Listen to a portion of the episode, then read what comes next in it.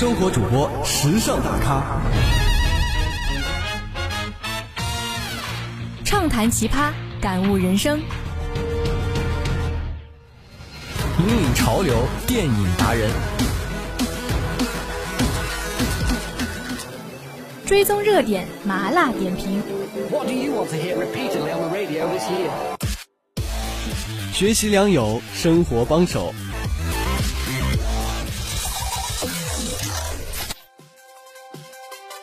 追逐前沿，享受生活。生活前沿带你聆听生活里的点点滴滴。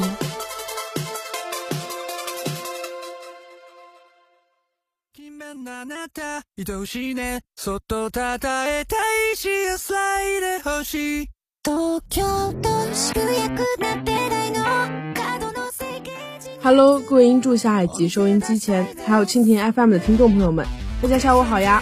欢迎来到每周五准时播出的生活前沿，我是阿松。Hello Hello，大家好呀，我是小塔。转眼就到期末了，这学期真的过得好快呀！也不知道这一学期自己做了些什么，一下子就放假了。一到期末了就开始焦虑，想想你要考的证考了吗？要完成的目标完成了吗？别提了，刚开学大家报名普通话的时候，我想着先练两个月再说，结果练着练着就到期末了。普通话考试你是赶不上了，不过这周末的四六级考试要好好考呀。你这学期没准也实现了过六级的小目标呢。我过六级，这还是别想了吧。六级题我都没有做多少呢，我还是好好过端午纪念一下屈原吧。拉倒吧你，就算你不好好考六级，这都要期末考了，还不抓紧复习？哎呀哎呀，知道了知道了，有在去图书馆的好吗？最近图书馆门口好多拍毕业照的学姐学长啊！是啊，我常常就会在想，自己毕业会是什么样子。时间可真的过得太快了，好想一直停留在大学生活呀！你想的也太远了，别想那么多，你先珍惜当下吧。好啦，我知道啦，珍惜当下。我们先进入今天的生活大爆炸吧。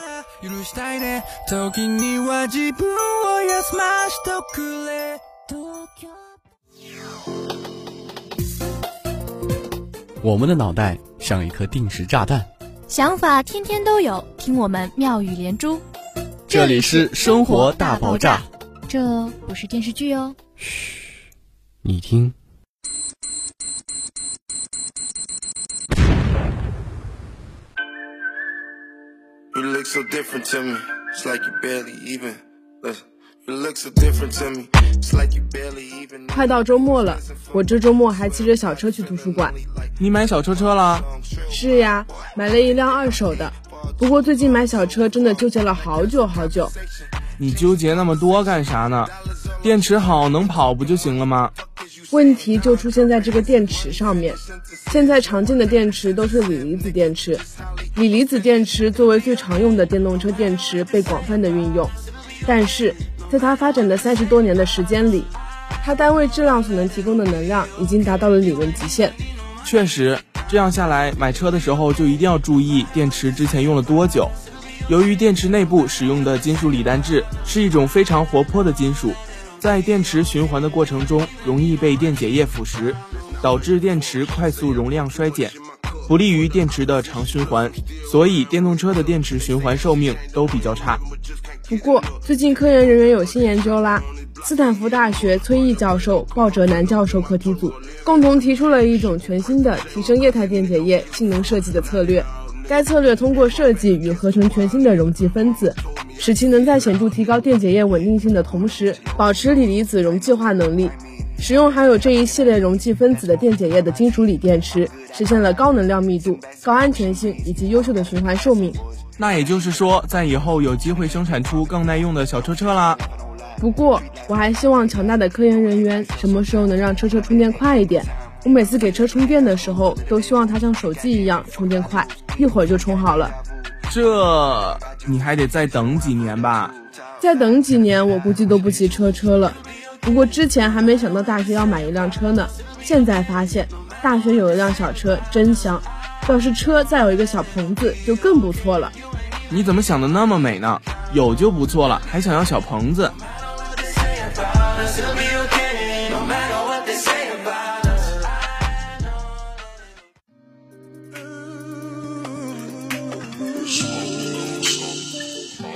但是这太阳也真的太大了。晒得我啥也看不见。那你戴个墨镜不就好啦？我也想啊，但是我不是近视嘛，还怎么戴墨镜？虽然当时高中就想去做近视眼手术，但是那个时候还不太敢。那时候才多大，想啥呢？以后有的是时间。高中做了近视眼手术，高考体检的时候视力测试不就没有了问题？很多专业也不就可以报名了吗？清醒一点儿，近视眼矫正手术需要眼球和屈光都处于稳定和安静的状态。青少年的眼睛还处于生长期，成人后才是最佳手术时间。手术建议的年龄为十八岁以上，五十岁以下，矫正度数七十五度至一千两百度之间，而且手术有风险，大家还要根据自己的情况和医生建议再选择到底要不要做手术。原来这样啊！如果高考完就做完手术，摘掉眼镜，变成大美美，然后完成一次美好的毕业旅行，再上大学谈一场纯洁的恋爱，多棒呀！肤浅，而且你别瞎说。刚刚高考结束的小伙伴也还是要慎重考虑，也并不是所有符合条件的人都适合做手术呀。好吧，但无论如何，一场美好的毕业旅行都是不能少的。是啊，这转眼想起我高考完的时候，也是每天都想着去哪玩去哪玩。我也是，那个时候超想去迪士尼，但是因为疫情被我爸限制在了省内。我也想去迪士尼，但是一直都没有机会。咱努努力，以后很有钱就去个海上的，不行就去上海的。什么海上的呀？你说的是游轮吗？是的，迪士尼最近正式宣布，第五艘游轮愿望号即将起航。不过我才知道，原来迪士尼还有游轮。那当然，而且迪士尼现在已经拥有四艘大型游轮，分别是魔力号、奇迹号、梦想号和幻想号。但距离迪士尼上次推出新的游轮已经过去十年了。原来如此，但这次的愿望号将是迪士尼最大，也是最具有创新性的游轮。漫威、星球大战、迪士尼公主以及各类卡通人物等这些热门 IP 将会遍布愿望号的各个地方。但是这样的游轮应该都在美国吧？没错，这艘游轮将从佛罗里达州出发，然后在海上漂流四天三夜，最后将会去到迪士尼在巴哈马买下的私人漂流岛 Castaway K 上。别说了。这就是没有疫情，咱也去不了呀。是啊，不说了，不说了，再哭了，再哭了。希望未来能有机会去一趟吧。哭倒是不至于，除了游轮，我们还有其他娱乐方式吗？嗯，在国内旅游也是可以的。比如，我就很想去新疆的大沙漠玩一玩。我的天，这么热的天儿还不够吗？还非得往大沙漠里走？那你说去哪里玩嘛？那肯定是在家里喝上一杯冰可乐。打开爱奇艺开始刷剧啊，宅男本质又暴露了。不过最近好看的剧真的很多呀，也好久没和听众们分享了。那你又有什么好的剧想和听众们分享吗？嘿嘿，一会儿你就知道了。又卖关子，那我们一起进入今天的生活影视吧。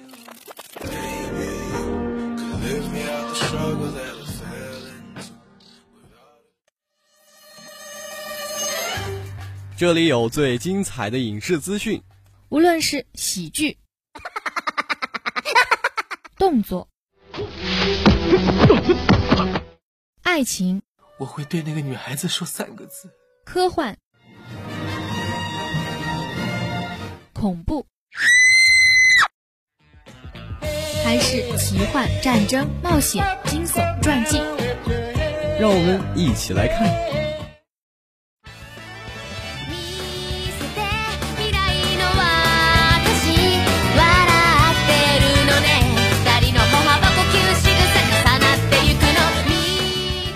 这熟悉的电乐，相信有不少听众已经猜出来这期的影视板块主题了吧？嘿，这歌还真上头，我怎么从来没有听过呀？不会吧？不会到现在还有人没看过《逃避虽可耻但有用》吧？连特别篇都播完了。谁像你呀？天天不学习，有一大堆时间看电影、看电视剧。我可是天天向上的好学生。不过你应该听过前阵子星野源和新垣结衣结婚的新闻吧？他俩就是这部电视剧的男女主角呀，谁也没想到，我们的国民老婆新垣结衣竟然假戏真做，和星野源结婚了。切，人家跟谁结婚也不会跟你结婚的，你就羡慕嫉妒恨吧。损我就是你今天的快乐源泉吗？我才不会这么小肚鸡肠呢！磕 CP 磕到真的，这不是皆大欢喜，连婚纱照都省得拍了。哎，那既然都结婚了，你怎么突然想起讲这部电视剧了呀？这不是因为淘淘最近在狂补这部剧吗？让我想起了高考之后的暑假，在家看这部剧的快乐。你也不年轻了，都快大二了，还说什么高考之后的暑假，跟谁装嫩呢？行了行了，我不想和你交流，让我静静的和听众朋友们分享追剧心得，不好吗？你现在是要做单人节目了吗？就你这社交方式，难怪一直找不到女朋友。你懂啥？在这部剧中，有个程序员男配说了一句话。结婚对我来说是没有用的。你会买一件不需要的东西回家吗？对于时下大部分青年人来说，谈恋爱是一种麻烦。想想看，你单身的时候，假期可以睡到下午三点，起床叫个外卖，打开电脑追剧玩游戏到半夜，一个人霸占一张床，旁边不会有人抢你的被子打扰你睡觉，没有人会对你不规律的日常起居进行指导，没有人用自己的原则来规范你的言行。这是多么的畅快自在呀！但也不能总不找女朋友吧？怎么不可能？我的目标和男主平匡一样，成为一名职业单身汉。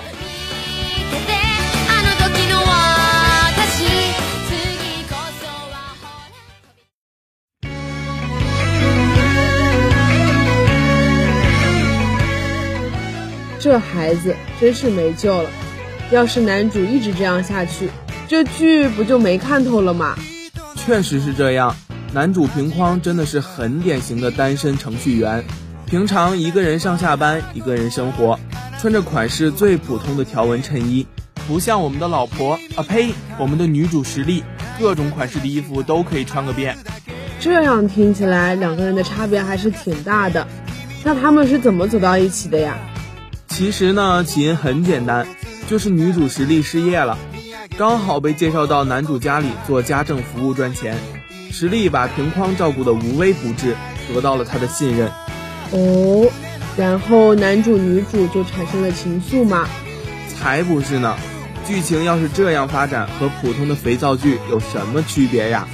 女主实力真是历年来我见过最理性的大女主了，因为父母要搬到乡下，实力不得不辞职。就在上班的最后一天，对未来充满不安的实力，突然对平匡说：“像就业一样结婚怎么样啊？”啥啥啥？什么叫像就业一样结婚呀？其实就是两个人假结婚，然后实力每天在家做家务做饭，平匡给他开工资，就像是正常的雇佣关系一样，只不过是多了一个结婚的名义，方便实力住在平匡家里，就不用和爸妈一起搬走了。没想到还能这样呢。可是没有爱情的婚姻是走不远的吧？更何况直接跳过了恋爱这个过程，简直就像是舍友一样的关系。和你想的恰恰相反，他们不是真正的夫妻，却比很多夫妻做得更好。说到这儿，阿松，不知道你有没有听说过爱情中的放大镜原理啊？这个我知道。事实上，很多时候，你与伴侣之间越亲密，就会有越多无法表达和压抑的情绪浮出水面。如果你曾爱过，经历过痛苦，经历过恐惧，那么在下一次恋爱时，即便是非常美满的状态，这些旧时的伤痛也很容易浮现出来，曾经的负面情绪冒出来了，爱情被你潜意识当做了试图永远摆脱这些情绪的工具。没错，这就是放大镜原理。很多人在分手的时候对自己的恋人说：“我爱你，但我们不合适。”这样的说辞，很多时候并不是移情别恋的借口。而是他们痛苦的真实想法，而这样的想法实质上就是个人内心被放大的情绪盖过了还未成熟的爱情的力量，所以变成了不合适。可是这和你说的男女主之间又有什么关系呢？他们两个之间又没有爱情啊！正是因为他俩之间没有爱情的影响，才能在很多事情上更加袒露完整真实的感受。他俩每次遇到问题时的交流方式既有趣又有效。还让我忍俊不禁又印象深刻，那就是开例会。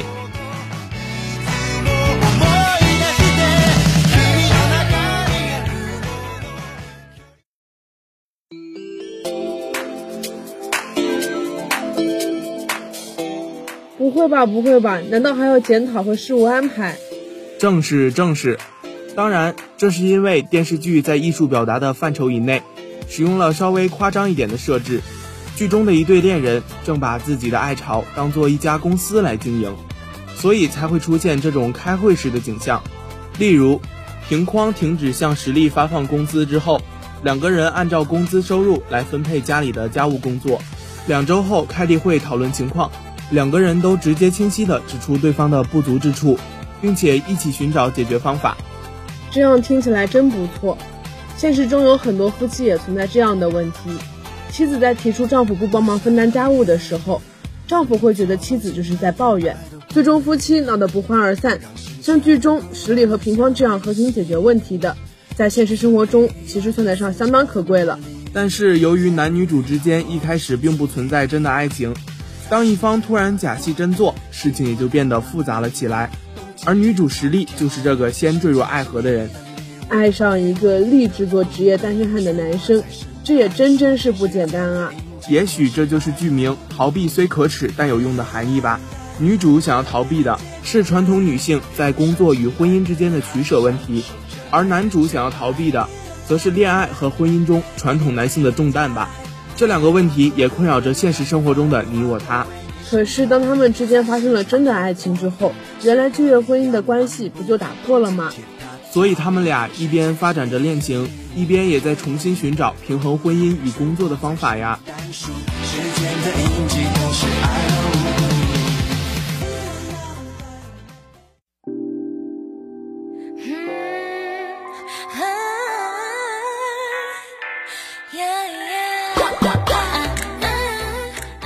不过比起来，还是恋爱更困难一些。